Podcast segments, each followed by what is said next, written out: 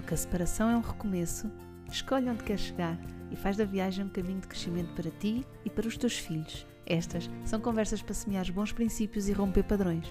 Se és um pai ou uma mãe que deseja sinceramente ultrapassar a separação para viveres a tua parentalidade com integridade, responsabilidade e autenticidade, então vem connosco, defina as tuas coordenadas, vais chegar onde ainda nem sequer consegues imaginar. Olá! Hoje vou continuar a partilhar convosco o nosso livro GP3S Divórcio Consciente. Este capítulo vai ser o do perdão. Fica, vais gostar. A virtude moral do perdão e as suas vantagens práticas são indiscutíveis e têm sido amplamente tratadas na literatura, na técnica romântica e mesmo na poética. Quem, como eu, ainda anda a aprender a não se espumar de raiva, ter de lidar com esta expectativa do perdão pode ser profundamente penoso. Por me parecer inacessível, muito embora útil, nunca fui capaz de o propor às pessoas com quem trabalho provavelmente pelo facto de eu não saber bem como se faz, não conseguia ajudar os outros a fazê-lo. O que durante algum tempo me fez questionar se conseguiria ajudar efetivamente as pessoas a resolver o seu ressentimento e viver um novo projeto familiar de forma plena, saudável e construtiva. Embora eu nunca tenha proposto o perdão a ninguém, nunca trabalhei com ninguém nesse sentido, as próprias pessoas, homens e mulheres, traziam para as sessões o tema frequentemente ou com a expectativa de o conseguirem alcançar, ou rendidas à convicção de que tal seria impossível. Invariavelmente traziam a crença de que o perdão teria que fazer parte do caminho, sob pena de ficarem para sempre presos no ressentimento. Por esta altura, já trabalhava com as famílias que acompanham o reconhecimento da zanga, o gatilho, a identificação das necessidades, enfim, aquele ciclo que vai alimentando o ressentimento. E quando começavam a progredir a este nível e a conquistar o poder da responsabilidade sobre os seus sentimentos e pensamentos, conseguiam lidar de forma muito saudável com a zanga, fintando o ressentimento. Mas faltava aquele passinho, o do perdão. Ou pelo menos era isso que eles achavam. E às vezes eu também. Vi e ouvi pessoas que eu sei serem de uma extraordinária bondade, humanidade e dedicação porem em causa estas suas características por não conseguirem perdoar. Se perdoar é libertar-nos a nós mesmos, então como é que poderíamos conquistar essa liberdade sem o perdão? Eu não sabia a resposta, mas sabia que tinha conseguido libertar-me, muito embora não tivesse conquistado também a virtude, a capacidade de perdoar.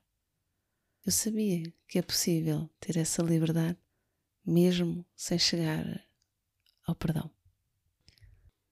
A literatura do perdão não explica tudo, nem me convencia, mesmo reconhecendo as suas indiscutíveis vantagens. Hein?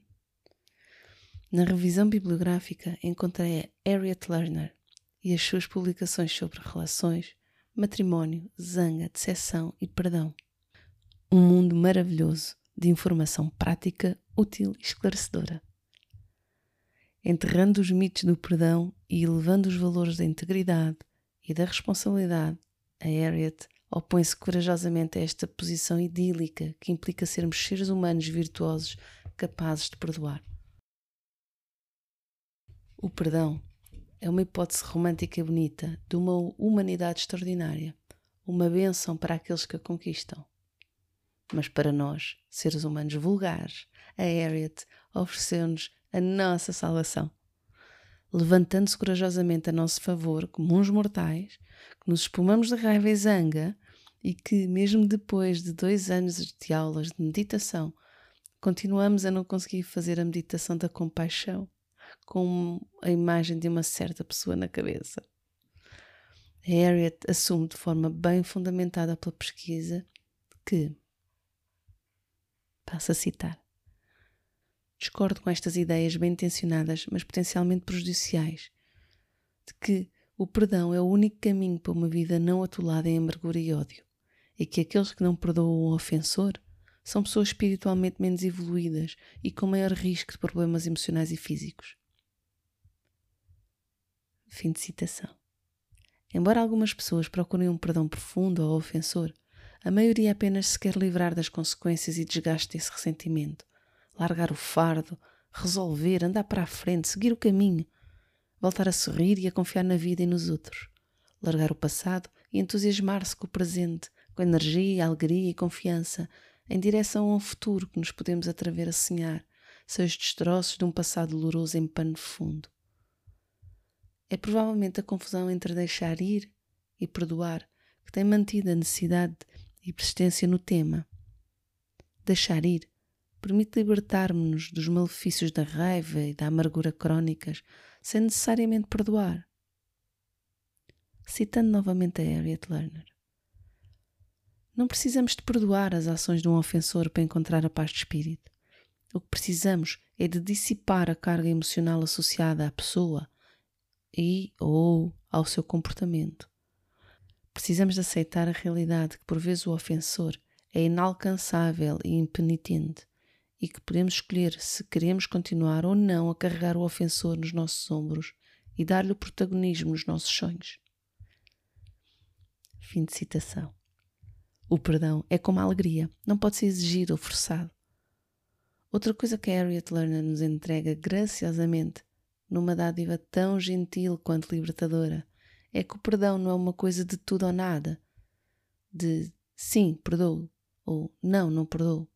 Não é dicotómico. O perdão pode ter graus. Eu posso perdoar parte de uma ofensa ou de um comportamento e não conseguir perdoar outra parte. Posso não perdoar e ainda assim continuar a relacionar-me com a pessoa.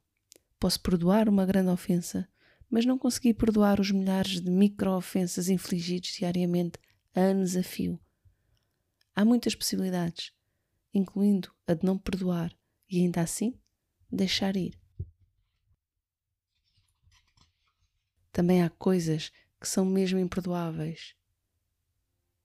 E mesmo assim podemos escolher deixar ir e não carregar esse fardo no coração. O processo de curar ou deixar ir um ressentimento leva tempo. Não existe perfeição, apenas tempo e dedicação. Foca-te no progresso, em cada passo que dás. Às vezes, deixar ir é conseguir só espaçar e diminuir o número de vezes que pensamos no sucedido. Outras vezes, é apenas diminuir a carga emocional que lhe está associada. Outras, é acordar um dia e perceber que já não está lá. Para mim, foi olhar para outra pessoa e pensar: afinal, estou acima desta raiva e ressentimento foi vê-la afastar-se, levando atrás de si o fardo que carreguei tanto tempo. E passado alguns segundos, de um alívio mesmo físico e emocional tão grande, percebi que estava em cima de um degrau. e sorri agradecida àquela pequena plataforma que me fez sentir acima daquilo que eu própria sentia.